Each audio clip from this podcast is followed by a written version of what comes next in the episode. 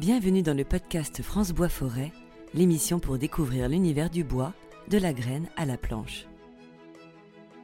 Aujourd'hui, dans cette première série d'épisodes consacrés au patrimoine, nous mettons à l'honneur les architectes spécialisés dans le bâti ancien. Diplômés de l'école de Chaillot, les architectes du patrimoine reçoivent un enseignement bien spécifique qui leur permet d'exercer autant en libéral que dans la fonction publique. Ils deviennent des architectes spécialisés capables d'intervenir sur des monuments historiques protégés des zones urbaines ou des espaces paysagers à valeur patrimoniale. Pour présenter la formation ainsi que les différentes missions de ces praticiens, nous recevons trois architectes du patrimoine. Benoît Melon, directeur de l'école de Chaillot, Véronique Villano, enseignante associée, et Stéphane Desgeorges, architecte auprès du CAUE de Haute-Savoie. Bienvenue à tous les trois.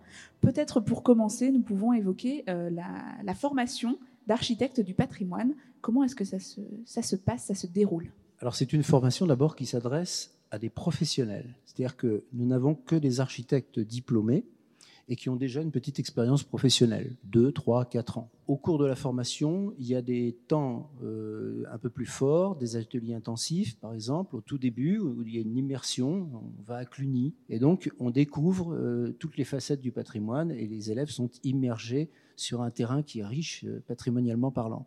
Et puis ensuite, au cours de l'année, dans l'atelier qui se poursuit euh, sur, euh, tout au long de la deuxième année, on a trois temps forts, dont huit jours à chaque fois d'immersion et à la fin une restitution de l'atelier qui se passe sur place. Qu'est-ce qui est important de leur transmettre à ces élèves quand, quand ils arrivent à Cluny L'objectif numéro un de, la formation de, de Chaillot, c'est d'initier un nouveau regard mais un nouveau regard sur euh, euh, un champ extrêmement large. Euh, J'irais jusqu'à dire du trou de serrure euh, à, la notion de grand territoire, à la notion de, de paysage, et surtout, surtout s'intéresser au site, s'intéresser aux hommes, s'intéresser à la matière, s'intéresser à la façon dont elle a été mise en œuvre, pourquoi, comment elle a évolué. Euh, C'est un peu tout ça qu'on arrive, qu'on souhaite leur transmettre cette capacité à avoir un regard critique, pas que sur des bâtiments très anciens. Non, on a cette capacité de lecture sur les sites d'aujourd'hui, sur les espaces dans lesquels on vit aujourd'hui. C'est peut-être ça qui est le plus, difficile à faire comprendre. Un architecte du patrimoine, ça, ça ne s'occupe pas que de vieilles pierres. Nous formons des généralistes qui sont spécialisés. Mm. C'est souvent ce que l'on avait pour coutume de dire, je l'emprunte à un enseignant de, de Chaillot, Benjamin Mouton.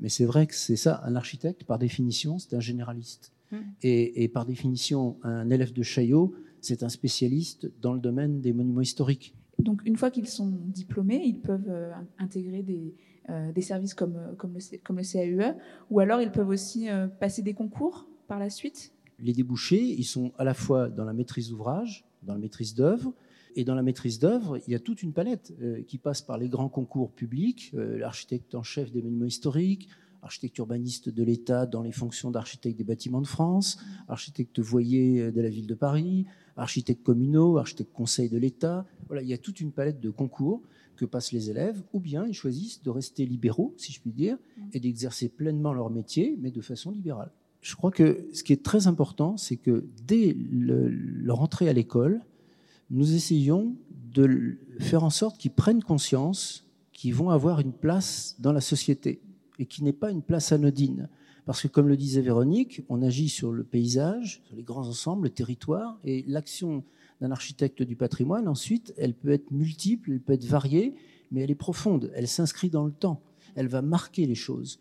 Et donc, nous essayons de leur faire prendre conscience qu'il faut qu'eux-mêmes trouvent comment ils vont pouvoir s'exprimer comme architectes du patrimoine tout en même temps leur montrer qu'ils sont au service des autres. Et s'ils sont au service des autres, ça veut dire qu'il faut qu'ils écoutent ce que dit la société, ce qu'elle leur demande, comment elle les appelle et comment ils vont y répondre. ils agissent beaucoup en, accompagnement.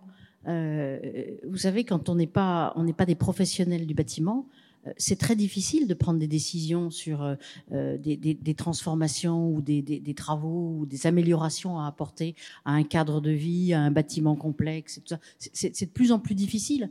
Et donc, nous, on est souvent là pour aider déjà à décortiquer, comprendre qu'est-ce qu'on a en face de nous on, arrive un petit peu comme des, comme des, comme des médecins euh, et il faut qu'on arrive à établir un, diagnostic qui permette aux, propriétaires de faire, euh, de faire un choix. L'analogie avec la médecine est omniprésente, mm. mais c'est pas pour rien. C'est-à-dire que quand on est formé à l'architecture initialement, on est d'abord formé à l'acte de construire. Là où d'un coup la formation spécialisée en patrimoine euh, va intéresser la société contemporaine, c'est qu'effectivement on est d'un coup orienté plutôt vers une approche de la médecine, c'est-à-dire apprendre à, faire à poser un diagnostic juste sur un sujet et puis ensuite être en capacité de proposer un ensemble d'actions qui permettront de perpétuer la qualité d'un édifice ou de le transformer, mais en veillant à ne pas en perturber, on va dire, les qualités intrinsèques. Et ça, là où ça nous connecte complètement avec la société actuelle, c'est qu'on a aujourd'hui un enjeu extrêmement fort sur le changement climatique,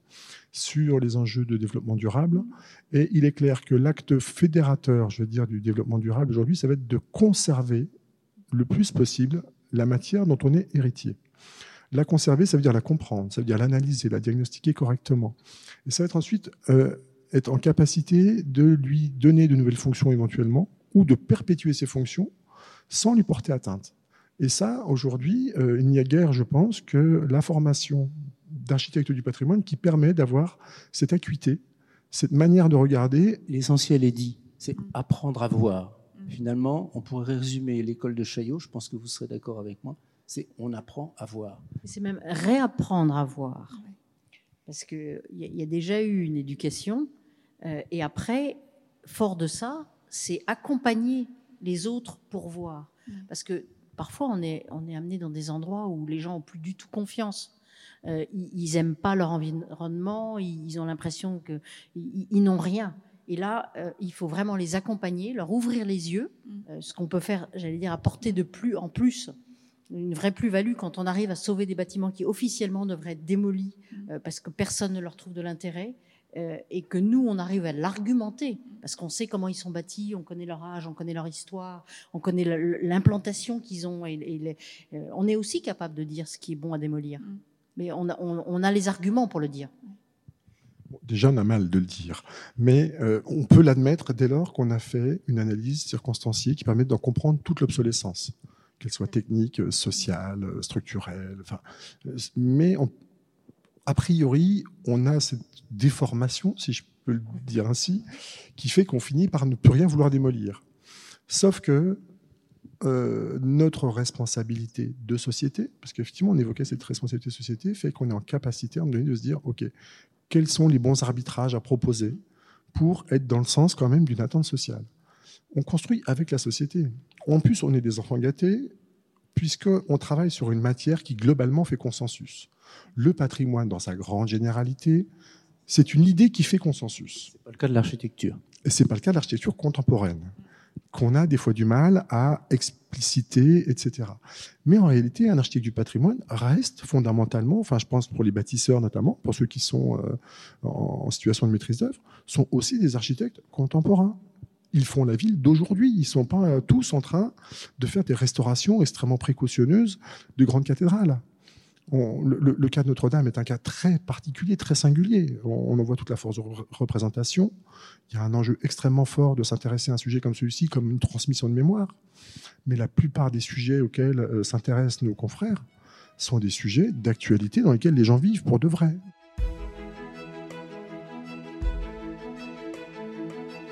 La reconversion euh, du patrimoine, c'est aussi un sujet euh, euh, je pense, important dans vos, dans vos métiers, savoir comment on conserve, peut-être en changeant l'usage à un moment donné pour justement correspondre aux, besoins de la société Mais on reconvertit depuis toujours, vous savez. Il n'y a rien de nouveau. je crois que juste notre démarche est durable. C'est important car on imagine souvent les architectes du patrimoine qui ne font que restaurer. Donc c'est important de montrer la dimension contemporaine en fait de, l'action de l'architecte qui peut euh, transformer aussi pour le service de, la société de ses, concitoyens. Quand on hérite d'un bâtiment sur lequel on doit travailler, une de nos missions est d'arriver à, lire les, les, les, reconversions successives qui ont eu lieu. Euh, parce qu'elles ont souvent un impact sur le bâti, sur la stabilité, sur, sur l'usage. Et donc, euh, ça fait partie de, euh, j'allais dire, l'exercice, entre mm. guillemets, pour que nous, on arrive avec une couche de plus, la couche du 21e, qu'on arrive à, à, mieux comprendre et ne pas mettre en péril la, transformation. Comment est-ce que vous abordez ça à l'école, dans la formation? La première des choses, c'est apprendre à voir, à observer, à écouter, à écouter ce que disent les habitants. Et ça, je trouve que c'est une des, parties formidables parce qu'on on se rend compte que là, ils redécouvrent ce qu'ils ont déjà appris en école d'archi, mais comme le disait euh, Véronique, c'est une redécouverte. C'est-à-dire qu'il faut entendre, hein, écouter et entendre et assimiler ce que les autres disent. Et puis il y a un deuxième mouvement aussi, euh, une fois qu'on a produit un projet, analysé, diagnostic, etc., c'est de savoir le communiquer. C'est en retour savoir expliquer ce que l'on va faire et le faire partager par les populations. Ça, c'est essentiel. Il y a un champ dans lequel on, est assez régulièrement convoqué, alors que ce soit en maîtrise d'ouvrage ou en maîtrise d'œuvre, c'est le champ justement euh, de la programmation.